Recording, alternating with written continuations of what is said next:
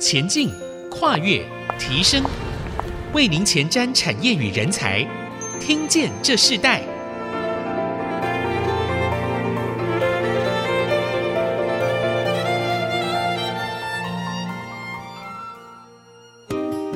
这里是 IC 之音竹科广播，欢迎收听《听见这世代》的节目，我是主持人郭兰玉。这个节目我们同步会在 Apple Podcast、Google Podcast 还有 Spotify 上架。最近我们也更增加了 KKBox 的这个平台，所以如果你在 Podcast 或 Spotify 上收听，甚至在 KKBox 上收听的时候，欢迎按一下订阅，就会每集收到我们的节目，收听是很方便的。喜欢我们的节目，也欢迎到以上的收听平台来评五颗星，并留下。你的心得，给我们支持与鼓励。我们今天特别要跟大家分享的，就是在台湾非常重要的 IC 设计产业。我们要谈到是老牌 IC 设计公司，他创业的经验谈和再生之道。他就是目前担任伟诠电的董事长林锡民董事长，来到我们的节目。那我们知道伟诠电子其实呃，他在一九八九年成立啊，至今已经有三十三年的历史。其实这个公司在所有的这个产业里头，我们都知道它是一家。非常长情稳健发展，也非常健康获利的一个企业。林锡明董事长他本身对家事国事，还有天下事事事关心，他自己本身常常在国家甚至非常多的一个政策议题上，他是抱着很大的一个关注哦，甚至用他产业的经验，呃，来常常来分享给这个很多的产业界的人。其实他常常替业界建言，也是大家都知道的哦。那在这样的一个建言过程当中，我们知道，其实产业跟国家政策，它仍然还是不大一样的。今天我们要特别请林锡民董事长来跟我们分享，从一个产业的发展里头，以伟权电子这样子的一个企业，他自己如何身经百战呢？如何在这样的一个企业中里头，可以这么如此的稳定发展？那他自己也在这个产业中里头看到这个国家，他整个未来的政策应该走向什么样的一个方向？所以我们今天特别邀请他来到我们的节目，跟我们分享。我们先请林锡民董事长跟我们的听众朋友问声好，董事长好，主持人好，各位听众大家好。好，那我们是不是也请林董事长跟我们谈谈你自己在这个 IC 设计创业的这个历程，还有一路走来的一些经历呢？呃，因为我跟一些产业界前辈这些还有先进是有点不太一样了，因为我是一个比较另类的人哈。那刚刚也提到，我还写一些财经的建言啊，那也担任这个科学园区同业公会理事兼是常务理事，当了三十年，大概是除了谢其家。董事长之外，我们我们两位是独一无二的了哈。那另外，我也担任过那个台中磐石会的会长。那磐石会大家都知道，他是主要是传产哈，所以我是相当接地气的哈。那我我想，我开始先用我最近买了三本书哈，来跟大家稍微介绍一下哈。这个也可以看出，哎，我我在在关心的这些题目，可能跟大家每天在忙的不太一样哈。那我常常买书，然后买了之后大概都会读，尤其是大概百分之八十的书都会把它读完哈。那我最近买了哪三本书呢？我介绍一下哈。第一本是这个，你要如何衡量你的人生啊？这个是哈佛大学的教授哈，叫做 Christensen 啊，这位哈佛大学教授他写的书哈，那英文叫做 How will you measure your life？那这个是一个有意思的书啦哈。那个这一位教授他。当然是得天下英才而教之嘛，哈！哈佛大学那些都是金童玉女啊。那毕业之后，不管是在华华尔街啦，在美国啦，甚至其他国家，这个都是非常这个杰出的人士啊。但是过了几年之后，有他有去看这些人的后来过得怎么样？那发现也有一些人哈，锒铛入狱啊，或是这个破产，或是家庭破碎啊。那他就在这本书就提醒，就是说，哎，大家有些地方应该稍微平衡一下哈。那个，尤其是你在你的人生晚年，你要衡量你的人生啊，并不是只看你的财富，还看你的健康，看你的这个家庭怎么，还有看你，甚至看你对社会的贡献。所以这本书我觉得是蛮有意思的哈。我还没有开始认真看，那是先大家跟大家讲一下。然后第二本书。啊，第二本书是就是我比较在读的财经方面的书啦。这一本是也是新的书啦，是索罗斯谈索罗斯啊。这个是啊 Morgan Stanley 的呃前董事总经理哈，还有一位德国记者访问索罗斯，就是让索罗斯自己来谈索罗斯。那大家知道索罗斯他是全世界非常杰出的投资家嘛？那他不只是杰出，他还很关心这个全球这些推动这个开放社会啊，开放的社会啊，他去关心很多这个比较闭锁的国家，然后去帮助这些国家能够走得更开放哈。所以他的书我就有兴趣看哈。那第三本书可能大家会觉得很好玩啊，哎。我们这个思敏大师啊，哈，思敏教授的呃半导体物理，哎，半导体元件物理学，这个这个念电子都知道啊，这个是圣经嘛，它这个叫 Physics of Semiconductor Devices。那思敏教授最近把这个书又重新又改写，要变成第四版，然后由这个顾宏寿等几位哈，把它翻译成中文。那我怎么会买这本书啊？我退休要看的啊，哈，因为以前在。大学的时候，我是念交大电子物理，但是我电子也念不好，物理也念不好哈。那所以我说，哎，我退休之后来念一念，看能不能念得懂。那我相信应该是念不懂了啊，没有关系，我这个看不懂，我就给我的孙子看啊。我已经有四个孙子了哈，然后甚至也可以给公司的这个年轻同事来看。所以从这几本书，大概大家也比较会奇怪，说你这个这个家伙到底在搞什么哈？那我回到那个伟权的创业的这个整个三十三年的一些历程好了哈。我当初给公司定的这个经营理念就是说，呃，工作有乐趣，然后这个在特定产品线有重要的影响力，而且就是要对社会有关怀哈。那回顾这三十三年来，我觉得我是大概可以做到七八十分了哈。那在整个产业界，我们当然是比上不足，但是比下还有余。就是说，我们三十三年来，大概除了前面两年多啊创业期、草创期，那其他三十一年都赚钱啊，赚了钱那不能跟人家比哈。不过至少对股东有交代，股价高低这个先不要讲，那大概至少五十倍到一百倍都是跑不掉的了哈。那所以对股东算是有一点交代。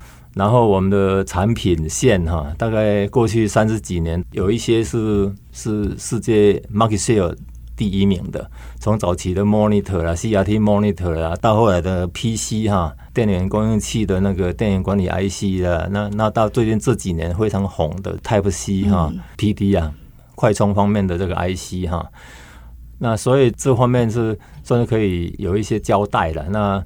这个大概是我简单的跟大家先分享到这边。是，刚刚您提到了就是 Type C 的这个部分嘛，维权店已经是全球最大的供应商。呃，尤其在笔电、游戏机方面，那是全球最大的。对，是，对，按手机也有进去。对，那当然最近就很就比较惨。嗯，哎，最近最 最近这个大家库存的太多了。最近其实大家来到节目都会提到这个部分，你自己怎么看？在这个维权店里头，你你们在这个混合类比啊、数位 IC 的设计类别里头，你觉得怎么去呈现你自己企业的独特性？虽然市场的变动这么大，但你自己怎么去看？呃，维权店在这样子的一个环境中的独特性呢？我们从早期开始哈，因为我在。工研院电子所的时候，大概就是也负责到这个整个产业的研究啦，整个策略的规划啦，啊，所以我们就对整体的产业还算了解哈。那所以当初我们一开始成立的时候，就是设定在这个 mix mode 啊，就混合数位跟类比，那个时候还算是蛮蛮先进的啦啊。那这样的技术到底要应用在哪里啊？我们就去看台湾有哪些产业哈。那当时，诶是世界第一的哈。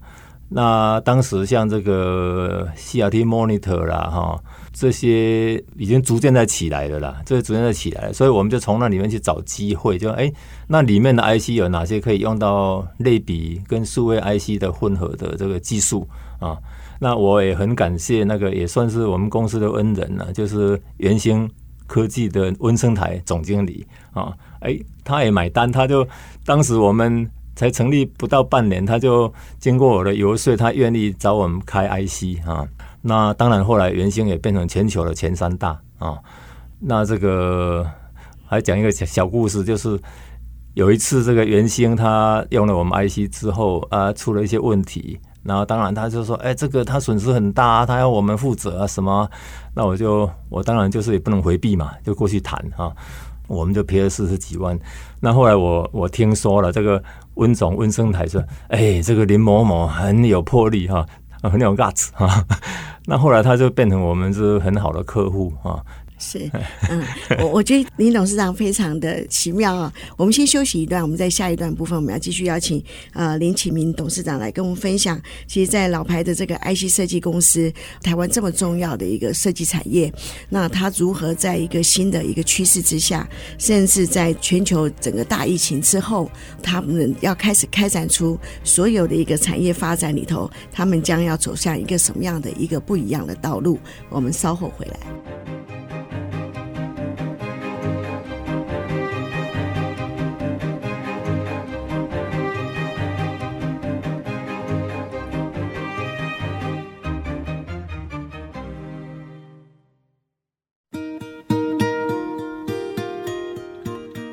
欢迎回到《听见这时代》，我是主持人郭兰玉。今天我们在《听见这时代》的节目现场，我们邀请到来宾是伟诠电子的董事长林锡民董事长来到我们的节目。刚刚我们在第一段呢，啊，林董事长分享了他在创业的整个过程中，他以三本书。在这一段，我们就要特别谈到，在产业之外啊，在产业政策的这个部分里头，你自己在对于财经的议题，也经常向政府提出许多的建言，像过去的一例一休啊，你是非常非常的积极在做这样子。一个产业的说话，甚至是不断不断的啊、哦，来请政府来重视。那我们是不是也在这一段部分也请您分享一下，在过去你非常注重的劳工法，甚至公司法的一个修订，还有这个国际整个汇率的这样子的一个呃政策的改变的过程中，你自己个人有什么样的想法？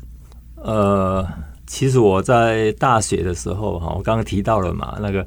电子也没有好好念，物理也好没有好好念，但是我念了很多书啦，我念了很多闲书啊，文史、哲学、政治、财经哈，念了很多书。那甚至于我大学就开始会看这些《经济日报》啊。出了社会之后，我继续关怀这些议题，尤其是经营公司之后，那就更有感受嘛哈。那刚刚提到那个劳动法令啊，这些啊，其实一立一休当初我也写了很多文章，说那个是不对的啊。那后来后来是有修法，但修的是并没有很彻底了，因为还是没有把一例一修这个条件啊把它去除掉，那只是又弄弄了很多例外哈，那必须各行各业自己去申请了，去争取了，那这个是为善不足了啊。不过这个已经过去了哈。那至于那个汇率了啊，还有这个税方面呢，这个我还是长期关心，因为革命尚未成功嘛，同志仍需努力哈。这怎么讲呢？因为最近我又看到了那个央行啊，有两位院院士哈，那个王平啊，王平跟李仪婷教授哈。那这个李仪婷教授是刚刚是被选为院士的了，他是台大经济系的教授。那去年呢？去年他跟陈旭生教授啦哈，那个吴聪敏教授，三位台大经济系的这些很都是很很不错的教授，写了一本书《致富的特权》啊。那陈良光。呃，央行的这个副理事呃副总裁还帮他们写了序啊。那另外像那个陈旭生教授、李玉婷教授都是央行的理事，都是身居要金呢啊。那他们这本书主要是在强烈批判彭淮南总裁啊。那我就觉得好奇，我就把它买回来看。结果我看了之后，我觉得里面的那些推论呢、根本是很不合逻逻辑的。所以我就花了三天时间，我大概写了一万多字啊，那个也是很不简单的文章啦。我就我就等于是帮那个彭总裁讲话了，因为他们里面讲说那个呃，过去台湾都是靠这个双绿双低嘛，来成就这个经济成长。什么叫双绿双低？就是汇率跟这个利率哈，靠台币的这个估得太便宜啦，然后这个利率低利率来来成就经济成长。他这个论调就是跟那本书，还跟最近中央研究院发表的这个金融的一些政策的这个主张都是互相呼应的。但是他们还是没有去去掉这样的一个论调啊。那所以我就觉得说，这个是很严重的事情了。这怎么会双利双低呢？哈，能成就这个我们的经济成长呢？不是这样子的。就数字来讲嘛，哈，我们先讲一下我们的外汇存底现在有多少。我们外汇存底到七月底是五千四百七十八亿美金。那里面的结构怎么样？大家知道吗？里面的结构里面外资哈持有我们的股票啦、债券啦，还有那个。台币存存款加起来有五千三百七十九亿，这个是什么意思？外资这个是热钱呢，五千三百七十九亿的热钱，我们的外汇存底只有五千四百七十八亿，那你会觉得外汇存底过多吗？你三十块，你还在那边逐贬，还在拼命的卖你的外汇存底卖美金吗？这个是不对的啦。一般那个外汇存底是国家为了因应这个我们进口要用美金嘛，那大部分都要有三个月或四个月。那台湾尤其是外有威胁很大嘛，海岛型经济，而且中共那边威胁很大，我们应该有比较足够的外汇存底才对。你如果说你要存四个月的话，你至少要一千六百多亿啊，结果你没有，你现在扣掉那个热钱，你只有一百亿不到，所以台币怎么还可以这样一直在认为说我们外汇存底太多，所以你要拼命的要逐贬啊？第一个，第二个，台币现在是高还是低？这个是要看相对国家的汇率来比较的哈，而且不能看短期的。我觉得比较合理是从那个杨金龙总裁上任之后。二零一八年二月二十六号，杨总裁上任到现在到七月底，我们的台币哈，台币是升值的哦，是升不是贬哦。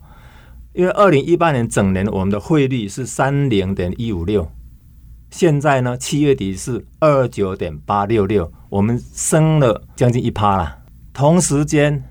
日币跟韩元是怎么样？你知道吗？日币从二零一八年到七月底，它是贬了二十三点八五趴，它已经到了一百三十六块多，接近一百四十块了。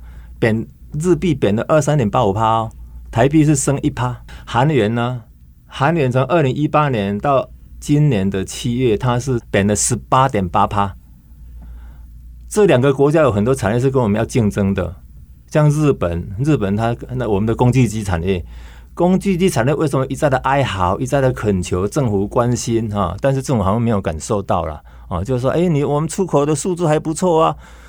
如果你比较合理的汇率，它可以赚更多钱，可以提供更多就业机会，可以带动产业的成长啊，可以缴更多税。但是我们一直，尤其现在央行这些这些哈主升派哈。里面有三个台大经济系教授，然后一直在讲这样子讲啊，所以这个我觉得是很严肃、很严重的问题了哈。你政府，你你至少就是说，我也不希望说你你用汇率来帮助我，并没有要这样子哈。但是你至少要一个合理的、有竞争力的日元贬了二三点八五趴，为什么你台币升一趴？然后你还一直认为说，哎，台币我们应该要守三十元的这个防线哈。然后不然就是说，每次都讲说那个汇率，汇率是靠这个呃市场决定哈。但是我我相信这几位教授、这几位理事，他们心中是有一把尺，他们心中是认为说台币不能够太弱啊，台币希望升值。这个观念我一直是觉得这个观念，我举一个比较极端的例子好了哈。日本在一九八五年之前，他那时候是两百六十块左右吧，对一美元。那时候日本不得了啊，几乎是日本第一哈。然后傅高义写日本第一啦，然后这个他们可以买下整个美国了哈。但是，一九八五年广场协议之后，他的噩梦开始了。他日币被强迫升值，一直升，升到七十几块呢，七十几块兑一美元呢，升了将近三四倍呢。那整个哈日本的产业外移啦，资金外移啦，整个这个。日本过了三十年的苦日子，所以难道说那个你币值强就代表国家强吗？这不是，汇率是一个很奥妙的东西，是一个像度量衡一样哈，像比如说你一英寸等于二点五四公分这样的一个度量衡的观念，这个不能随便去乱乱调整的哈。你你一调整之后，那整个的结构哈，整个会完全超乎你想象的哈变化。所以汇率是很深的东西，并不是只是表面这样子来看的。嗯，那如果以产业的这个角度来看的话，你认为汇率和产业的平衡要怎么发展？有一位我很尊敬的这个财经专家哈，黄天林，他写很多文章，那我觉得他讲的是很有道理。他讲三十五块了，他说台币还有这样的空间可以贬哈。那当然我，我现在没有那么大胆喊，当然，我是我是喊三十三块左右了。那这个这个一定一定也会被人家批评。汇率怎么可以这样子讲哈？但是这个是很多数字看出来的。你看，你去看看日元，你看看韩币啊，你看看你的外汇存底，你可以看那到底你应该多少啊？尤其台湾是一个海岛型经济国家，海岛型经济国家的意思是什么？它的经济的动能是要靠出口了。我们知道那个 GDP 的公式嘛，就是那个 C 加 I 加 G 啊，C 就是消费嘛，I 是投资啦啊啊 G G 是什么？G 是政府支出啊，也是政府税收啦。如果是平衡预算的话，C 加 I 加 G 加上进出口。进出口是什么？就是你的出口减进口，这样就变成 GDP 构成整个公司。但是台湾这里面最 key 最重要，骂账官账头就是出口啊。那人家说，哎、你汇率贬的话，对那个进口不利，没有错。但是如果你出口畅旺，它同样会带动进口，因为你的原料、你的设备都需要。那当然。另外，我们的大宗物资啦，甚至于粮食啦、石油也要靠进口，那个要用另外的方法去应应，而不是让汇率来扛，不是这样子。尤其大宗物资，我一直讲说，物价大宗物资不是靠汇率去扛，那个是要用大宗物资管理办法啦，或是这个国家的农农产品管理通路公司等等各方面去调控，要用这样子的方法，而不是一个那么简单的汇率就可以完全的。啊，cover 到这么重大的事情。嗯，对。那我们刚刚呃，林董事长提出他个人对于财经产业发展，尤其是在汇率的部分啊、呃，他的见解。那我们在下一段部分，我们要继续请林董事长跟我们分享。其实人才培育也是这个国家很重要的，应该是全球非常重要的一个课题。等会我们来谈谈人才的部分，我们稍后回来。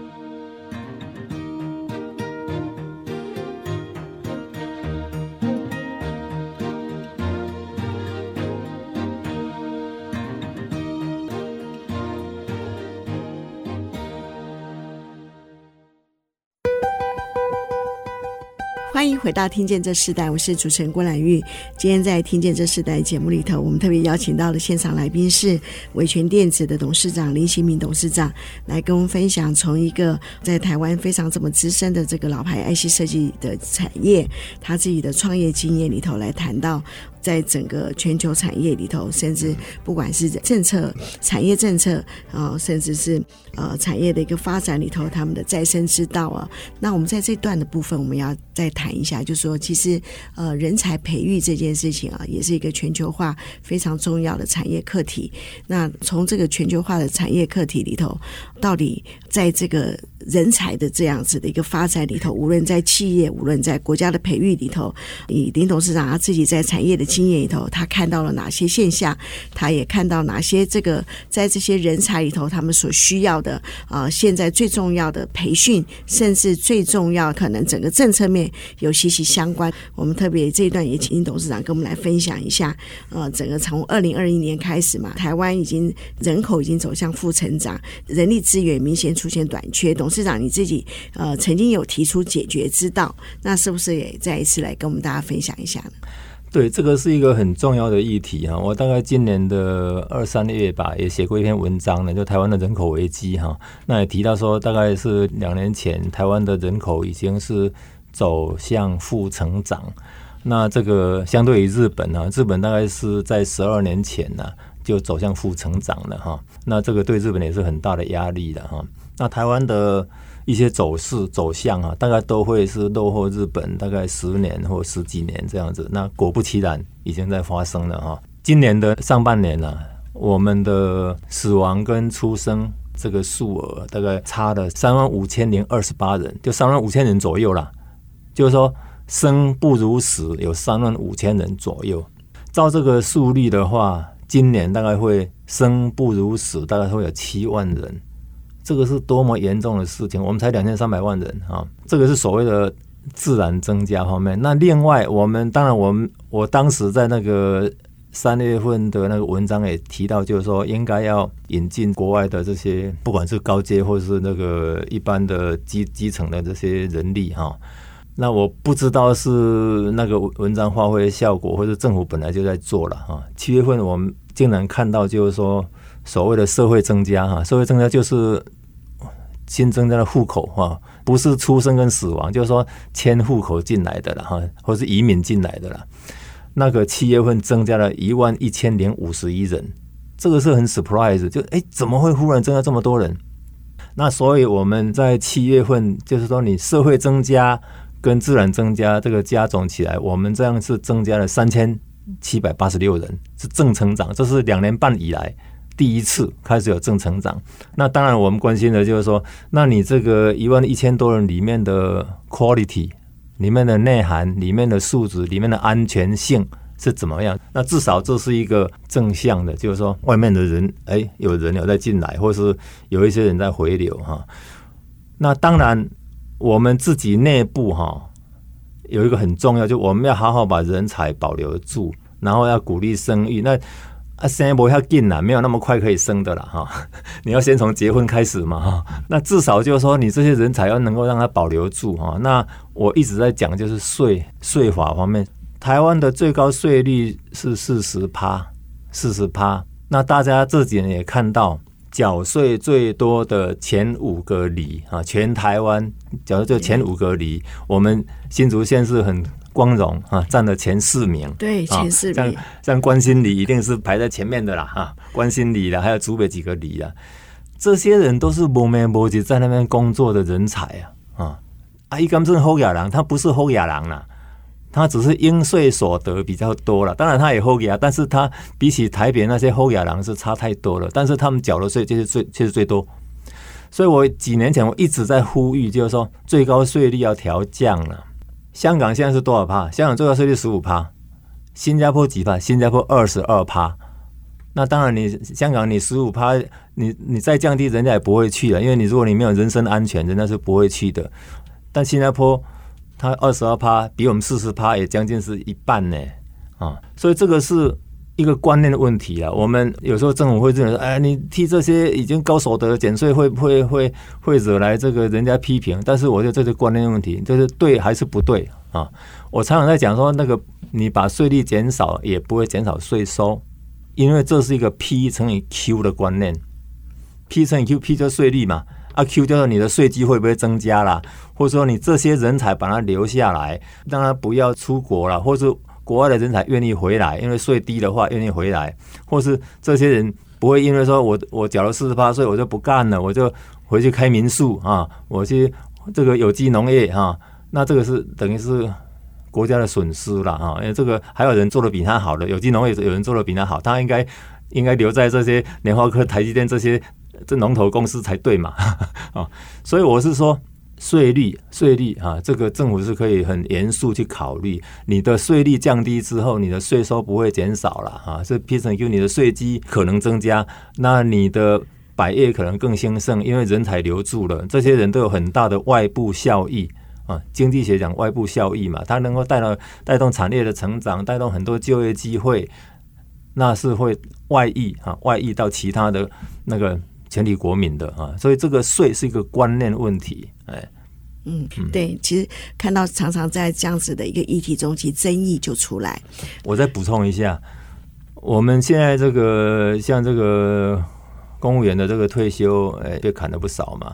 那尤其这个大学教授，大学教授哈，他也砍了不少。然后他大学教授薪水啊，哈，现在其实是国立大学是比较公务员，那这个制度也是要突破。啊，因为你大学教授你是要培育英才的吧？如果你本身不够优秀，那你的薪水制度没有竞争力，你国家怎么能够有能力再培育更多英才？所以这个我是必须要帮这个国立大学的大学教授来讲讲话，就是说应该他的薪水应该跟公务员脱钩了，脱钩啊，不然他跟新加坡、跟美国、跟香港差太多了。所以教育人才也出现很大的问题。对对对对对。那谈到人才的部分里头，我们就会谈到世代传承。你自己现在的孩子，呃，林崇涛总经理，他现在接任总经理，你自己担任董事长兼执行长这样子的一个职位，你认为二代接班的原则是什么？其实我以前是一个上市公司哈，那也不是一个家族公司了，所以我比较比较少把它认为是二代接班了啊，因为。那那刚好我们这个林崇桃他还算蛮乖的啦，他愿意进来这个这个帮忙哈，因为他他事实上他也受过很完整的这个教育跟经历哈。那在在美国念了十年的书，从高中开始到到研究所，然后回到台湾之后，也在一些相关的产业啊，像像创意电子啦，甚至于外资啦哈。那他算是做的很不错啊。那所以我把这个总经理位置等于是请他来接我，并不是看在二代哈，这个是内举不避亲呐哈，并不是看在二代哈。那现在的分工就是说。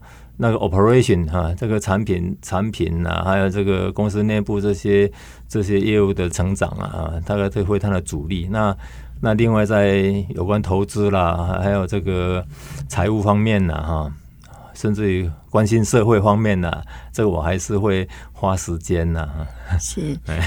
那你自己怎么去看整个伟诠电子未来的整个一个产业发展呢？我想说来惭愧啦，三十三年了还还做这么小哈。那我我是想就是说，我们策略上啊，第一个我们当然还是让它在产品方面扩充嘛，成长嘛。那另外一个就是诟病 M&A 啊，我们最近也也收购了一家叫升达科技哈。那这个是我们的第一步。那我们后续还会陆续的靠着这个 M&A 哈。然后来扩充扩充产品线呐、啊，然后扩扩充这个客户啦哈，扩充人才啦哈，大概这个会是我们一个方向了。就像那个当初那个。通路后面有大连大嘛？其实几个同业也都讲过了，就是说，哎，IC 设计要不要整并整并啊？那当然也不容易了，因为每个人现在那些第一代我一些好朋友都还在线上嘛，那那要要怎么整并也不容易，那我们就各自努力哈，所以我们就自己先先往自己的方向来走，大概构并啊是一个重要的方向，然后自有产品也是一个重要方向，那所以我们也很希望说，哎，大家。有认同维权的理念的哈，尽量能够到维权来。虽然我们比不上那些耀眼的这些明星哈，但是我们有我们有我们的理想跟理念哈，那也希望大家能够认同。是我我觉得呃林希明董事长非常特别哦，你从一个产业的这样子的一个经营啊，已经经营到是非常稳健发展。我我想大家体会全店想到就是一个呃在台湾 IC 设计产业稳健发展成长的这样子的一个企业哦。